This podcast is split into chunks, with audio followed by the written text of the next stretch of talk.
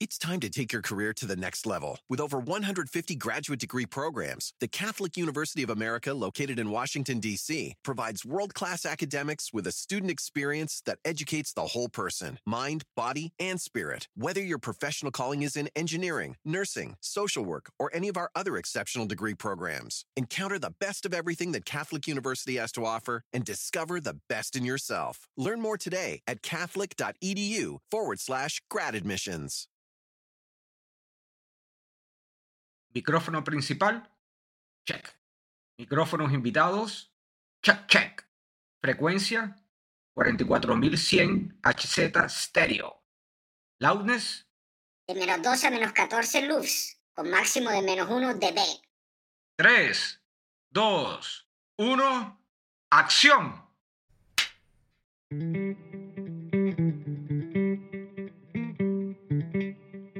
Bienvenidos todos, todas, todes a Sexólicos Incógnitos. Con ustedes, su director y sexo aficionado, Eduardo Macausland. Hoy hablaremos de diversidad, inclusión, aceptación, igualdad y lenguaje inclusivo. Bienvenidos a Sexo 101 o Introducción al Sexo.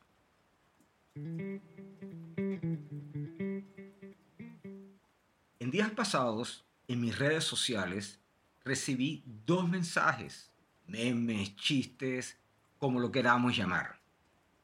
Estos mensajes me hicieron pensar en las minorías, los marginalizados, en los que viven en la sombra de la vergüenza de los imperfectos. Me hicieron recordar de la canción de los prisioneros, el baile de los que sobran, cantamos a todo pulmón. Fue el número uno en Argentina, en Colombia, en Venezuela. Nos encantaba la canción. Nos sentíamos identificados, los que sobran. Y la verdad es que yo vi mucha gente que se veía muy normal cantando esa canción, porque todos en silencio sentimos imperfectos, inseguros de algo en la vida. Y pensé en esas minorías, en esos marginalizados de hoy en día de verdad. Pensé en los perseguidos por las sociedades a lo largo de la historia.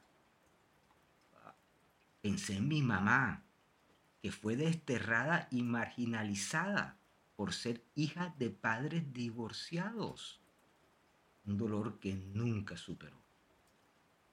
Pensé en los afroamericanos, que no podían beber agua en la misma fuente que los blancos, con sed.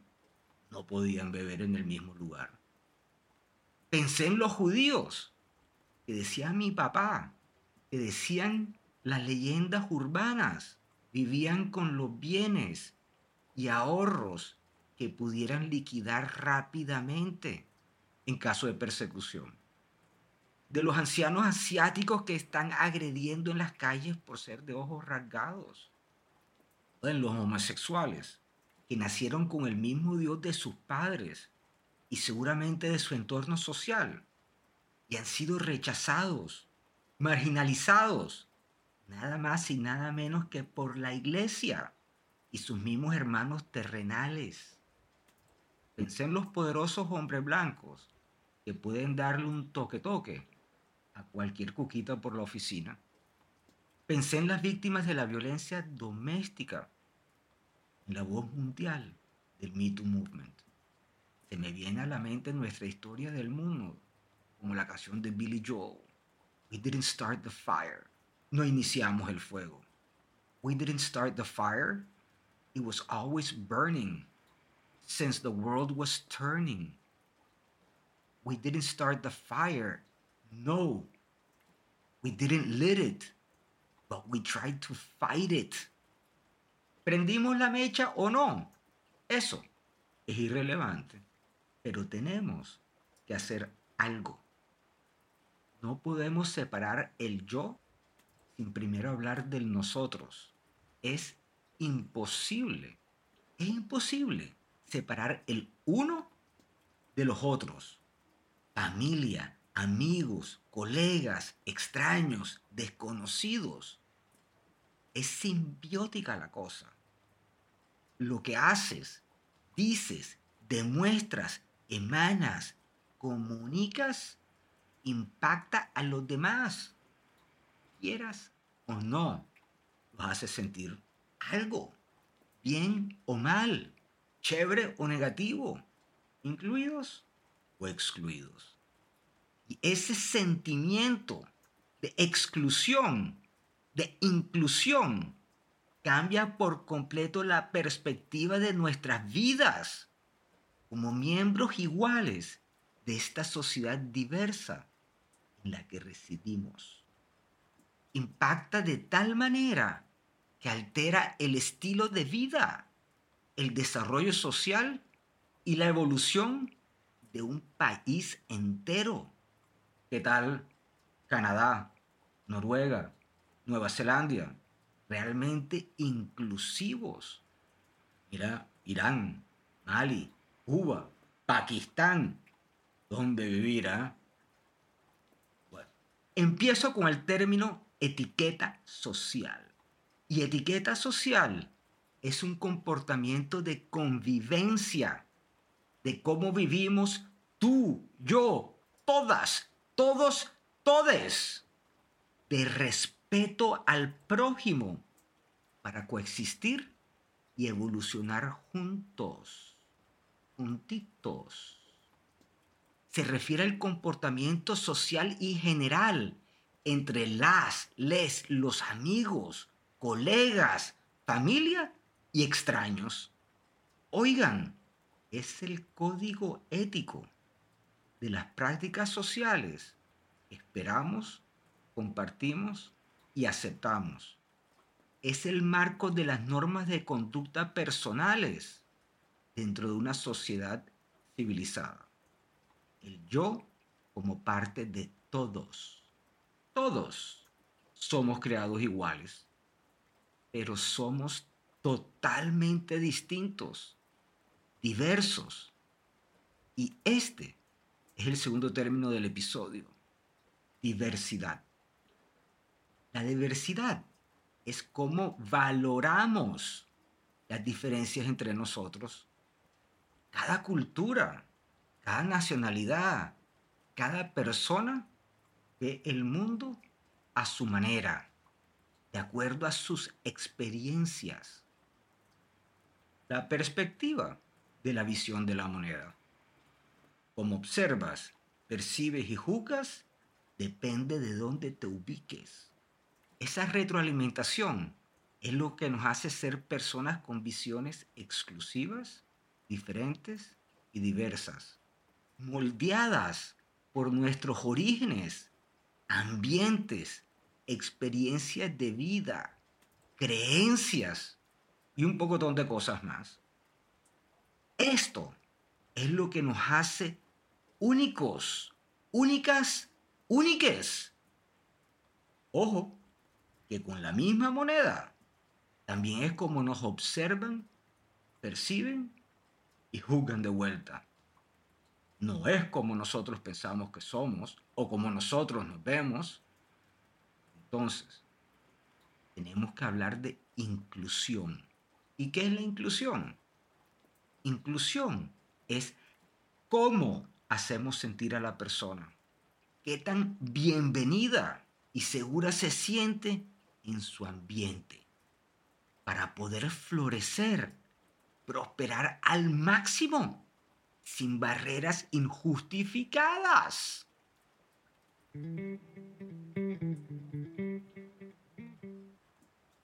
Hoy comparto con una bella, talentosa y muy berraca invitada.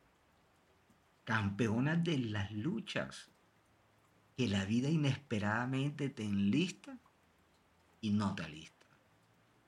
Es una periodista, actriz de teatro y televisión, escritora y productora. Madre soltera, víctima de violencia doméstica madre de un atractivo, seguro inteligente joven adulto gay, expresó su lado femenino desde los tres años. Y nada más y nada menos que sobreviviente de cáncer. Vaya que no es fácil, ¿ah? Charlo con Maribela Bello Banfi, el significado e impacto en su vida los tan primitivos términos como diversidad, inclusión, más inclusivo y aceptación. Maribela Bello Banfi comparte con nosotros su vida personal, íntima, contigo y conmigo. Habla de sus experiencias, del significado de la definición de las palabras que expresa. It's time to take your career to the next level. With over 150 graduate degree programs, the Catholic University of America, located in Washington, D.C., provides world class academics with a student experience that educates the whole person mind, body, and spirit. Whether your professional calling is in engineering, nursing, social work, or any of our other exceptional degree programs, encounter the best of everything that Catholic University has to offer and discover the best in yourself. Learn more today at catholic.edu forward slash grad admissions. ¿Estás listo para escuchar los secretos, las anécdotas e historias del deporte jamás contadas? Black Room, el programa donde las figuras del deporte nos confiesan, revelan, platican sus experiencias más íntimas del deporte. Black Room, escúchanos en Pandora, Apple Podcast o en la app de tu preferencia. Estamos. Y lo hace. Carne propia. La gente no. Bienvenida Maribela Bello Banfi. Gracias por compartir con nosotros. Bueno, te agradezco mucho la invitación. Todo el mundo preguntaría, ¿y qué hace Maribela Bello hablando de sexo? ¿O con un, qué? ¿Sexoholic? con un sexólico. Un sexólico. Nada, me gusta que me hayas invitado especialmente para hablar de la diversidad y lógicamente estos últimos 22 años, pues lo más importante que me ha sucedido como ser humano es convertirme en mamá. Eh, Jaime Orlando Zúñiga Bello escribe artículos de moda y firma Jaime Orlando Abello. Nació en la Clínica de la Mujer Ujú. en Bogotá y mi hijo nació el primero de julio del 2000. Tuve la fortuna de traerlo aquí a Barranquilla y él estuvo con la cercanía de sus abuelos, de mi padre y mi madre, sus tíos, de sus primas. Entonces, eso fue muy importante, ese movimiento que hice de Bogotá.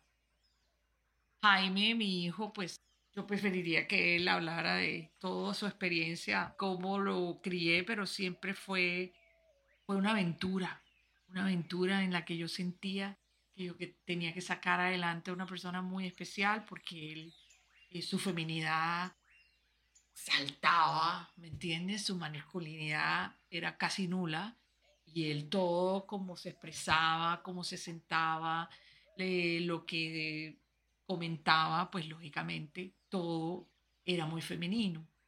¿A qué edad empezaste a notar su feminidad? Bueno, a los tres años él me dijo que él quería ser niña.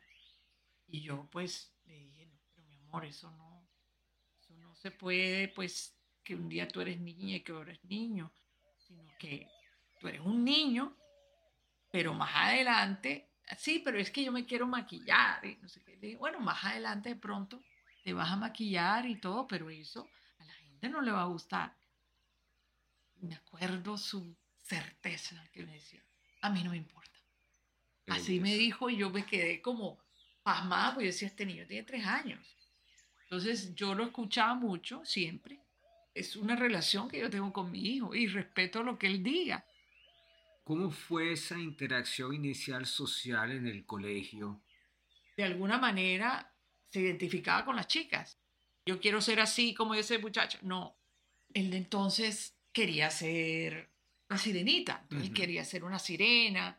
Cuando yo veía los cartoons que los veía con él, había muchos cartoons de, de- de niñas ya, o sea, que son las niñas las que son las heroínas. Entonces, por ejemplo, Hannah Montana era una chica que que, que, era cantante, pero el colegio no quería que, entonces eh, vivía un- una, Una doble vida. una doble vida. Entonces era muy divertido porque todo ese tipo eran, eran las heroínas que mi hijo, con las que mi hijo creció. Y yo eso lo puse en judo aquí, y él aprendió judo y karate y todas esas cosas. Aquí cuando vine a, a Barranquilla, él era el único de, las 14 niñas que salían a bailar en, en- en algún show, entonces las cargaba y no sé qué. Yo sentí que de alguna manera era mi misión ser su memoria. ¿Cómo fue el trato de sus compañeros del colegio, inclusive también del profesorado, cuando él estaba haciendo estas actividades con las chicas?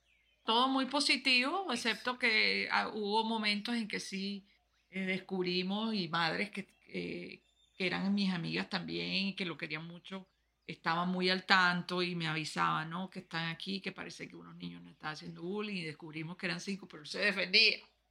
Un día, muy curiosamente, me llaman, yo estaba en Bo- en Bogotá ya grabando una telenovela y me llaman del colegio a decirme que Jaime, tiene que pedirle eh, perdón a un muchacho porque estaban en la piscina. Bueno, ellos tenían clases de natación y entonces el muchacho le bajó los pantalones a Jaime, Jaime vino y le rasguñó todo el pecho al muchacho. Y yo dije, anda, y es. Y, y ya, ya el muchacho, la mamá del muchacho ya le dijo al niño que primero le pidiera perdón a mi hijo de bajarle los pantalones delante de todo el mundo. No, pero es que Jaime lo raguñó. Y yo le dije, pues entonces que sepa que no me metan con Jaime. Jaime se va a defender. Y yo no le voy a decir en ningún momento a mi hijo que se deje atacar de esa manera, que le falten el respeto, que le bajen los pantalones y quede como un bobito, mientras el muchachito pues no dice nada y no, no está siendo consciente de lo que está haciendo. Que los que están mal es el colegio, porque no están dándole el espacio que mi hijo se merece en ese respeto a nivel social. O sea, a mí me tocó también en un momento dado empezar a educar a los demás. Y, por eso hablamos de tres palabras. Hablamos de igualdad, hablamos de diversidad y hablamos de inclusión. Porque mira, igualdad es que todos tengamos las mismas oportunidades. Todos, todas, todes, no importa. El 100% de tengamos. Diversidad es valorar las diferencias entre las personas. Y por último, inclusión. Es que tan seguro y que tan bienvenidos nos sentimos y a veces no son los mismos compañeros, sino tal vez los adultos mayores que todavía no han logrado aceptar. Estoy de acuerdo contigo. Y principalmente no- ni siquiera estamos llegando al tema del sexo. Estamos llegando al tema de la feminidad y la masculinidad. Aquí se ve de una manera tan básica, o sea, muy básico. Básico hasta llegar pues a lo primitivo. Yo como le iba a decir a mi hijo, no, es que tú eres gay. No, yo lo veía era femenino. Además me decía mi hijo, mami, es que es muy aburrido ser niño. En cambio, las niñas pueden hacer esto, lo otro.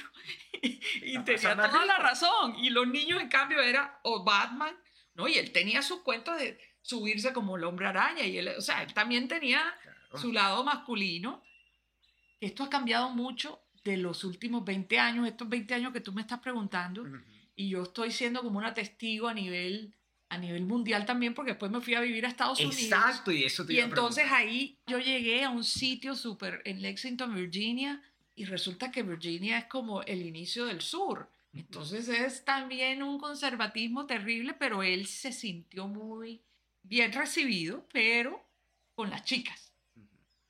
Yo decía, tú estás en tu casa, con lo que te interese, tu casa, porque era lo, lo primero que yo quería que él sintiera es que él está, que en su casa Era su él reino, era, su podía castillo. ser quien quisiera ser y quien es. Que es una persona segura de sí mismo, que, ¿sabes? Está, está cómodo en su piel y, y eso es una bendición, porque ni siquiera yo, mujer, que fui, que he sido madre, o sea, chiquita, nunca me sentí cómoda en mi piel tampoco. ¿A qué edad se fueron a los Estados Unidos? Él tenía 12 años. ¿Cómo te ayudó haber estado allá justo en esa etapa de pubertad que es tan difícil? como son colegios públicos, hay una conciencia también de sociedad y, y, de las cosas que más me gustan de, de los colegios en Estados Unidos y los públicos especialmente, por lo menos en Virginia, tienen unos, unas directrices que son a nivel de Estado. La política tiene mucho que ver. Entonces, de alguna manera, este, se hablan de este tipo de cosas. Aunque no estaba, estuvieran de acuerdo este, la mayoría, pues estás en, en, en, una sociedad que es así y que mientras el, sea el demócrata o sea el republicano, pues ellos tienen que aceptar, porque de eso se trata la democracia. Claro. Entonces, de alguna manera, te vas volviendo un ciudadano consciente y te lo enseñan desde el colegio de ser ciudadano. Entonces empieza esa conversación a partir de la legalización de, del matrimonio del mismo sexo. Incluso lo, lo, celebramos sin él haberme siquiera hablado del tema. Eh, todavía no, yo esperaba que él algún día me dijera, mamá, soy gay, pero yo, claro, lo veía, pero él, él yo creo que era más como que andaba con sus amigas y tal, y no estaba pensando en ningún tema así muy sexual, ¿sabes? Sino era más como una, como para él ya era normal andar con sus amigas, ¿ya? Tuve siempre como ese acompañamiento psicólogo, de psicólogos aquí en Barranquilla especialmente por el tema primero del bullying y segundo para que él se conociera a sí mismo y de alguna manera lo ayudaron en su momento. Entonces ya cuando él estaba allá en Estados Unidos, sabes, había tenido como, como un fundamento con respecto a su tema.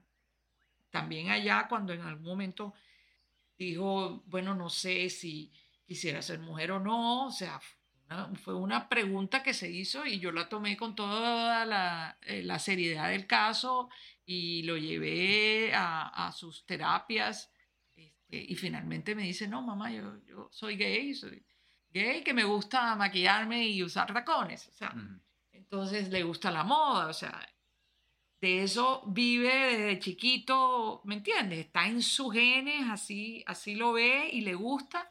Y yo se lo he respetado y lo he alimentado y mi familia también y, mis hermanos lo ven a él, además le encanta su, su forma de ser. Ha sido un aprendizaje para todos, porque no es un día para otro, ni es tan fácil, ¿sabes? Eh, uno se siente a veces con la dificultad, pero ahora que tú me dices de ese tema, del lenguaje. Me acuerdo un día, él a veces se ponía unas plataformas así, andábamos ahí por todo el centro de Charlottesville y había una heladería que nos encantaba y nos fuimos a tomar un helado este, a la heladería y entonces van a servirle y entonces le dice, ¿cómo te llamo? ¿Él o ella? y él o sea, le, van a servir un helado y, y, le preguntan, porque claro, su look era todo, tú sabes, este, él o ella. Y él dice, él, yo soy Jaime.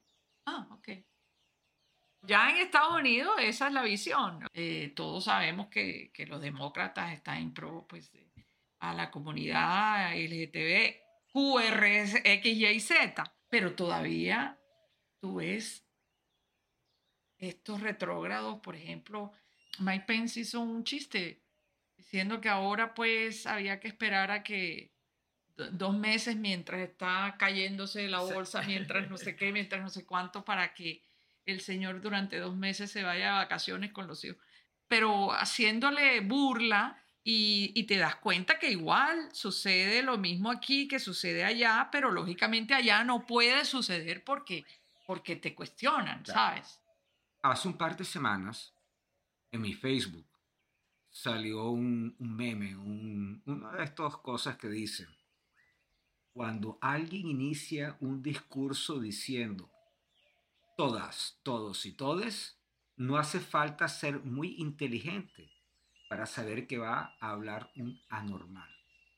Eso fue pasado y compartido, les pareció un chiste y yo me indigné y me molesté y por eso decidí que el tema era tan importante porque este tema de inclusión, de aceptación y de igualdad es potente. Las palabras tienen un significado y las redes sociales también le están dando la voz a unas personas que no piensan, porque estoy seguro que las personas que pusieron esto tal vez no estaban pensando en el daño de esas palabras. Que hay una serie de personas, lo que llamamos los minorities, que están viviendo y luchando por su igualdad. Y en este momento los están haciendo sentir anormales. Estamos utilizando el lenguaje y las redes para quitarle el valor a las personas y hacerlas sentir inferiores. Cuando entramos ya a esta vida virtual, estamos entrando a una plaza pública. Entonces, no física, pero sí mental y psíquicamente. Y no estamos tomando eso en cuenta. Nosotros creemos que estamos metidos aquí en la casita mientras yo mando un mensaje X, Y o Z, pero no es así. Cuando tú estás botando algo al universo, eso se reverbera de alguna manera, se multiplica o, o decrece, dependiendo también de cómo la gente se ve proyectada. Pienso primero en qué dolor debe estar teniendo esa persona para tener que expresarse así. Han sido maltratados y nadie les ha dado un espacio de decir, tú tienes el derecho a ser como tú quieres ser. Y esas eran las cosas que más me daba susto con mi hijo. Por eso muchos niños quieren suicidarse. Porque es que tú también quieres tener una vida tan normal como cualquier otro. Y no es culpa tuya que tú te sientes de una manera o que te guste la, la muñeca y no el fútbol. Y, y, o sea, eso no es una culpa, eso es un niño expresándose. Y desafortunadamente ese problema cultural latinoamericano es violento primero violento contra la mujer. El hombre es el que menos resiste aceptar un hijo gay. Puede de pronto una hija lesbiana. Porque la ignorancia, es más una ignorancia, cree que su masculinidad propia está siendo cuestionada. Ah, no soy lo macho suficiente como, como para tener a un hijo macho. Entonces, de alguna manera, otro de los puntos que yo veo es que es que en Latinoamérica los padres son abandónicos. Entonces no hay papás, hay mujeres solas, sacando sus hijos adelante.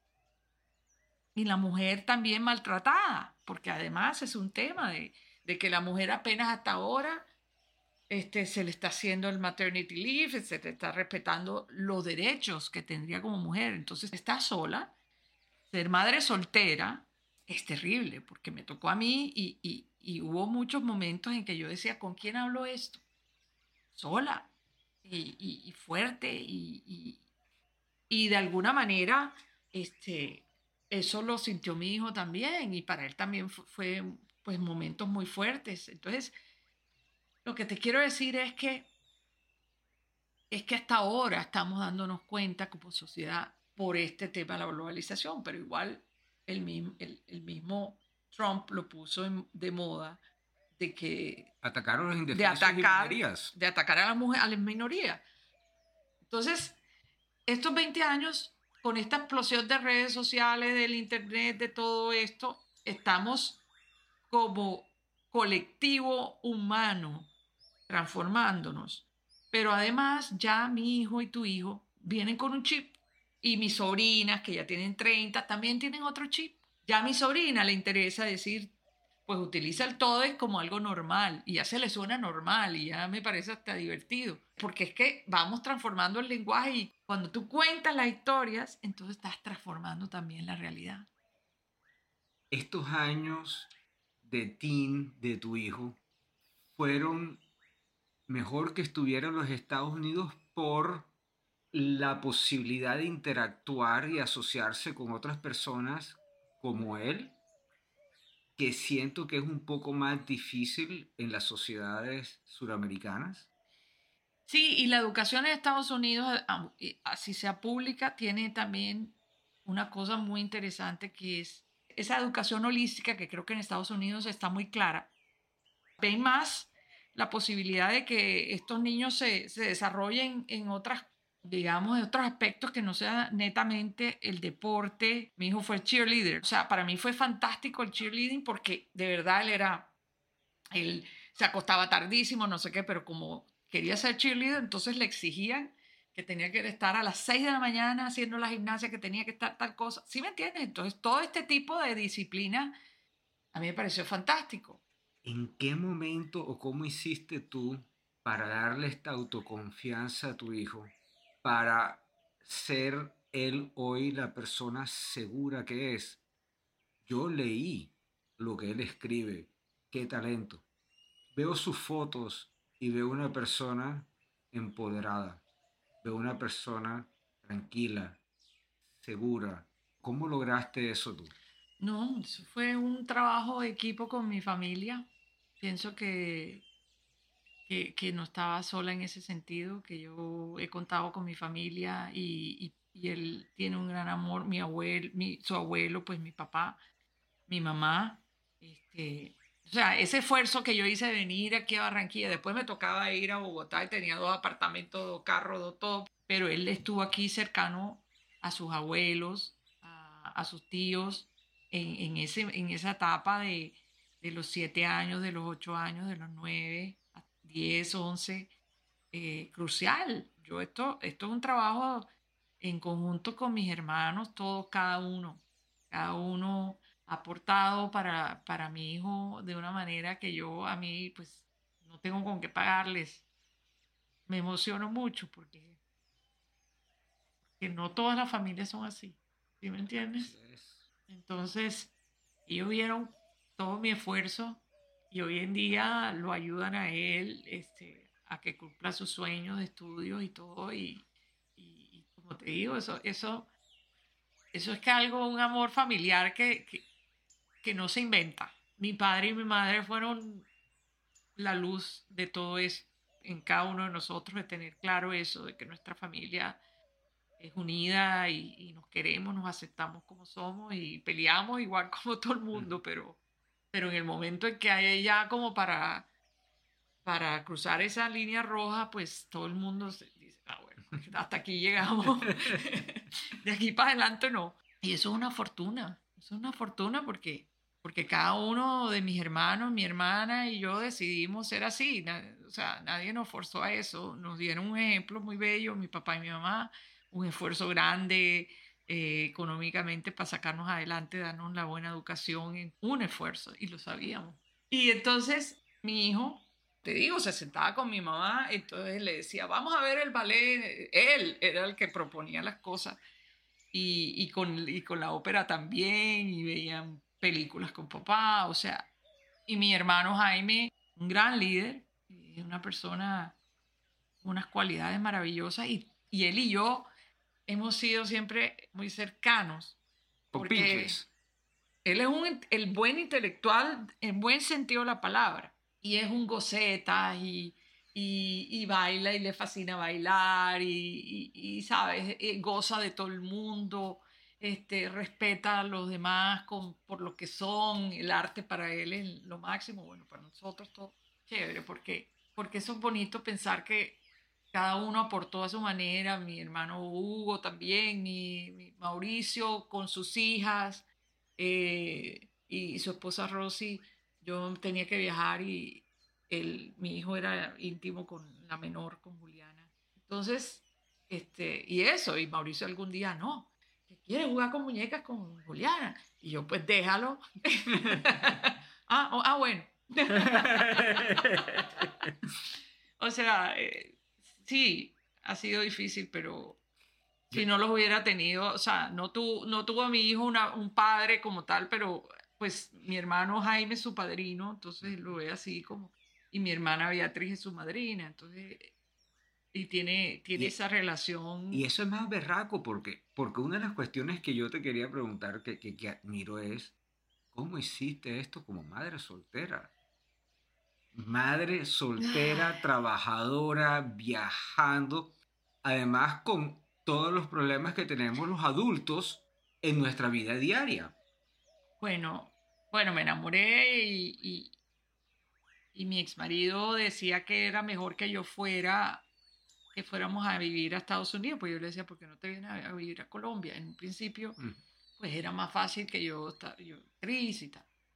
Pero él me decía, no, vámonos para Estados Unidos, que allá, por, pues tu hijo allá va a estar mejor y, y no tenía que darme muchas explicaciones, Claro. y- pero empezar allá de cero a los 50 años, te quiero decir, o sea, pues, pues ya has hecho una, una vida en otro país, nunca me imaginé que yo iba a, a terminar en Estados Unidos. Yo fui de intercambio cuando tenía 16 años y me encantó por eso, porque pude hacer teatro y pude hacer muchas cosas que, que aquí eran muy limitados, entonces siempre pensé que esa educación la quería para mi hijo de alguna manera. Se dieron las cosas, yo, yo siempre pensé que era el destino de mi hijo, que, mi, que de alguna manera Dios me mandó a esta persona, nos casamos, desafortunadamente no, no fue como, de- como de- pues, me hubiera gustado, creí sinceramente que iba a ser la última persona con la que yo iba a estar como pareja y que por fin había encontrado pues a, a esa persona con la que yo quería estar, pero no, no, no se pudo, pero decidí además cuando ya nos divorciamos y yo dije, me quedo, me quedo porque tampoco puedo estar cambiándole la vida. Y allá lo querían, genuinamente. Este, todo el mundo hablaba muy positivo de él y de cómo él se abrió y mientras otros chicos estaban... Entonces por eso también yo era profesora sustituta porque también Para poder estar eh, ahí. Sí, exacto, estar cerca y que él viera que, que estaba yo ahí y la gente pues del colegio también. Me ayudó mucho una vecina muy divertida, dos mujeres estuvieron tanto en Lexington y la otra en Charlottesville, unas amigas de, yo digo kármicas, pero estaban encantadas porque les encantaba Jaime, su manera de ser y, y, y de alguna manera también veían pues cómo yo luchaba para estar ahí, que él estuviera lo, lo mejor posible y decidí estar ahí con él hasta que se graduara. ¿Cómo hiciste tú para dialogar con tu hijo? Porque cuando hablo de dialogar es con retroalimentación honesta, pero tú tienes una conexión tan linda con él, tan poderosa. ¿Por qué no nos cuentas? Pero no te imagines que eso es romanticismo de que nos sentamos, hablamos, sí, mijito, yo te entiendo, sí, mami, tú me entiendes. No, no, no, no, eso es intuición mutua. Querer al otro como es, porque lógicamente yo siendo mamá y papá me tocaba entonces ponerle este, La ley. la ley y la ley era la ley de verdad y, y siento que a veces fui muy dura, muy dura porque no tenía otra posibilidad. No, todo ha sido muy intuitivo y solo hasta ahora creo que él está como, ¿sabes? Como mirando atrás y entendiendo. Porque él, él tenía mucha rabia conmigo, mucha rabia, porque yo muchas cosas la- se las tuve que imponer de alguna manera Siendo madre y padre. madre y padre, entonces él tenía su rabia conmigo. ¿Tú te imaginas que yo estamos hablando todos los días? No, yo simplemente le mando como mensajes, él me manda mensajes, no sé qué, las cosas básicas. Yo siempre fui como muy reservada con mi madre y de alguna manera siempre pensé que yo sí quería darle a mi hijo esa- ese derecho a que él me dijera lo que quiere decir. ¿Ya me entiendes? pero no quiere decir por eso que no seamos, no tengamos una buena relación, sino que todo lo contrario, aceptar que cada uno es como es, y, y- pero hemos, o sea, lo luchamos allá, este, bueno, hablemos y entonces yo a veces, no, no quiero hablar y él, anda aquí, no me voy hasta que no hablemos, y no sé. ¿sí me entiendes? O sea, fueron así luchas de, de, de buscar puntos de encuentro. Maribela Bello Banfi, hasta ahora te creo. Cuéntanos de tu libro, porfa. Vamos a hablar un poquito del que me pareció interesantísimo y tiene un último capítulo que todo el mundo tiene que leer. Bueno, hasta ahora te creo. Una frase fantástica porque hasta ahora te creo, hasta ahora nos creen a las mujeres. Hasta ahora nos estamos creyendo nosotras también. Y estamos escuchándonos a nosotras. Y bonito del libro es cuando pasa el año, los dos años, y ya otra, y entonces la gente, ay, ya, yo me lo leí, ay, yo tal cosa. Eso es mi, un orgullo para mí. Me encanta la vida de los otros. Por eso soy actriz. Y me encanta escuchar. Fíjate, eso es lo importante también cuando estás creando, escuchar. Es lo que tú haces aquí con tus podcasts. Y de alguna manera, eh, ahora este descubrimiento de, de que puedo escribir, de que era algo que yo quería, porque además te da, te da un poder de que es tu voz. Y como actriz siempre me sentía que yo estaba representando a otros. Entonces todo el mundo, ay, qué bien y tal, y sí, tienes que tener pues la capacidad de estar en los zapatos del otro, que creo que eso fue lo que me ayudó a entender a mi hijo. ¿Entiendes? Yo no tenía que ser gay para entender a mi hijo. Yo no tenía que estar en su lugar que de pronto mucha gente sí es sorda emocionalmente con respecto a esos temas. Entonces, de alguna manera, en ese sentido, pues yo siempre quise estar ahí con mi hijo, no quería que sufriera un bullying, no quería que... Y, y, y tuvo sus momentos, sus momentos... momentos duros. Sí, momentos momentos duros que, yo sentía que emocionalmente, pero yo no le, no le conflictuaba diciendo, dime qué es lo que... Pero sí estaba yo con el deseo de estar con él, que él supiera que estaba su madre ahí presente siempre. Presente, una madre presente. Porque yo en un momento dado ya It's time to take your career to the next level. With over 150 graduate degree programs, the Catholic University of America, located in Washington, D.C., provides world class academics with a student experience that educates the whole person mind, body, and spirit. Whether your professional calling is in engineering, nursing, social work, or any of our other exceptional degree programs, encounter the best of everything that Catholic University has to offer and discover the best in yourself. Learn more today at catholic.edu forward slash grad admissions. ¿Estás listo para escuchar los secretos, las anécdotas e historias del deporte jamás contadas? Black Room, el programa donde las figuras del deporte nos confiesan, revelan, platican sus experiencias más íntimas del deporte.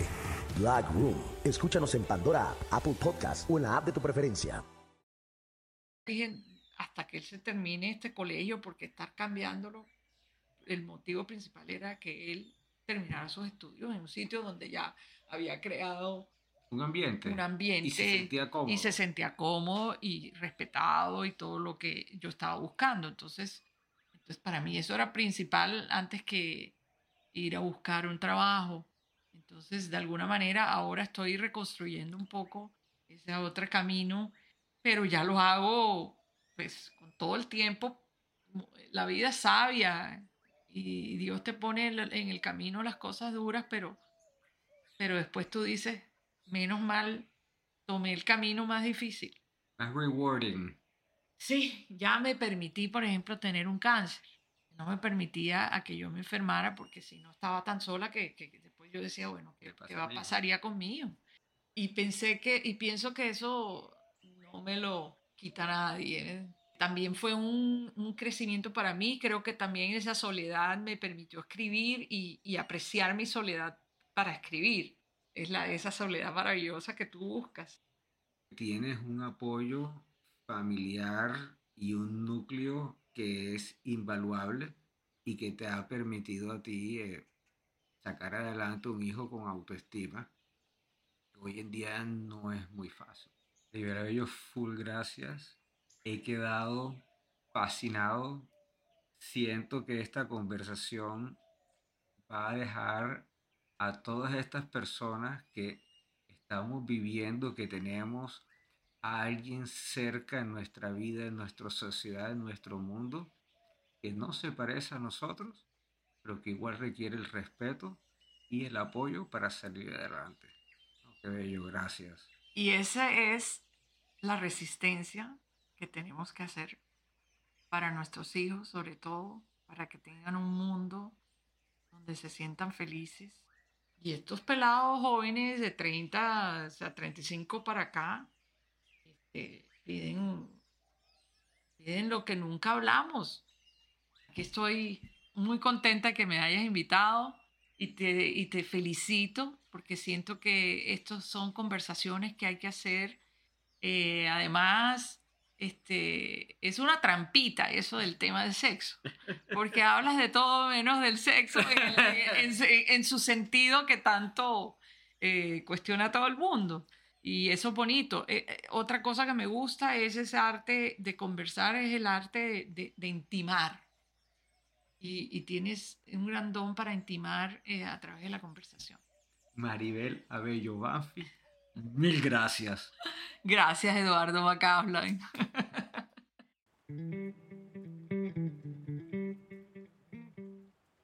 ¡Wow! Mis respetos totales. Aplausos con standing ovation y flores para Maribel Abello Banfi. Gracias por compartir y ayudarnos a difundir estas historias invisibles de berraquera humana, de berraquera familiar. Esas historias que nos abren los ojos y sirven de inspiración y motivación. Existe un rechazo casi natural, instintivo a todo lo diferente, lo diverso, especialmente cuando el tema es la sexualidad, el sexo y la vida en pareja. Lo demuestra claramente la oposición de la sociedad inconscientemente en sus actividades diarias, como por ejemplo al rechazar el uso del lenguaje inclusivo, algo tan básico, sencillo, tiene una fuerte oposición. Uf, mi hijo tiene 18 y me tiene sin cuidado su orientación sexual. Se puede comer una cuquita, un culito, un pipicito, lo que quiera. Eso no lo define. Las nuevas generaciones ferozmente están impulsando la inclusión, diversidad, aceptación, respeto, evolución con su voz, impulso en cosas tan primarias como impactantes, como la moda, el fashion, que ha sido un paraguas, un templo, un promotor de esta diversidad, inclusión, aceptación, evolución social. It takes a village. Se necesita de todos en nuestra vida es un proceso social evolutivo largo, bien fuerte, con un real impacto en nosotros hoy. Todo cambio es complicado. Y por eso ahí está la Sagrada Familia, el templo de nuestra formación humana. Ese fortín de amor comprensión, apoyo, sustento, educación. Ahí se forma y reside todo. Ética, moral, espiritualidad, autoestima, etiqueta, cariño, respeto, todo. Todo lo que se requiere para ser un humano de pensamiento independiente y abierto, sagaz, emprendedor, seguro, amoroso, social y campeón de los obstáculos de la vida. En casa nutrimos la diversidad, inclusión, aceptación, igualdad y lenguaje inclusivo. En casa se nutre el amor. Y ese es el mantra de la familia Abello Banfi, de Maribel Abello Banfi. Claramente, debemos abrir nuestros ojos a la relación causa-efecto y el poder. El efecto bola de nieve cuando nuestras palabras, intenciones, pensamientos, presunciones, insinuaciones, posts, bromas, salen a rodar. Las palabras que usamos no pueden discriminar, no pueden cargar connotaciones de prejuicio, sexistas, racistas, insinuantes, nada. Más bien, deben hacernos sentir seguros, apoyados, bienvenidos, valorados, respetados, incluidos. amados, como los seres humanos imperfectos que Dios creó. El mismo Dios que creó a todos, todas, todes. Si no tienes nada bueno que decir, es mejor no decir nada. Más en estos momentos que vivimos tan tapados, que no sabes a quién están hiriendo tus palabras. Puede ser tus padres, hermanos, hijos, jefe, compadre. No sabemos. Boca cerrada, no entran moscas. Gracias por escuchar. Recuerden, todos vivimos algo que nadie sabe, especialmente en el tema sexual. Piensen antes de hablar.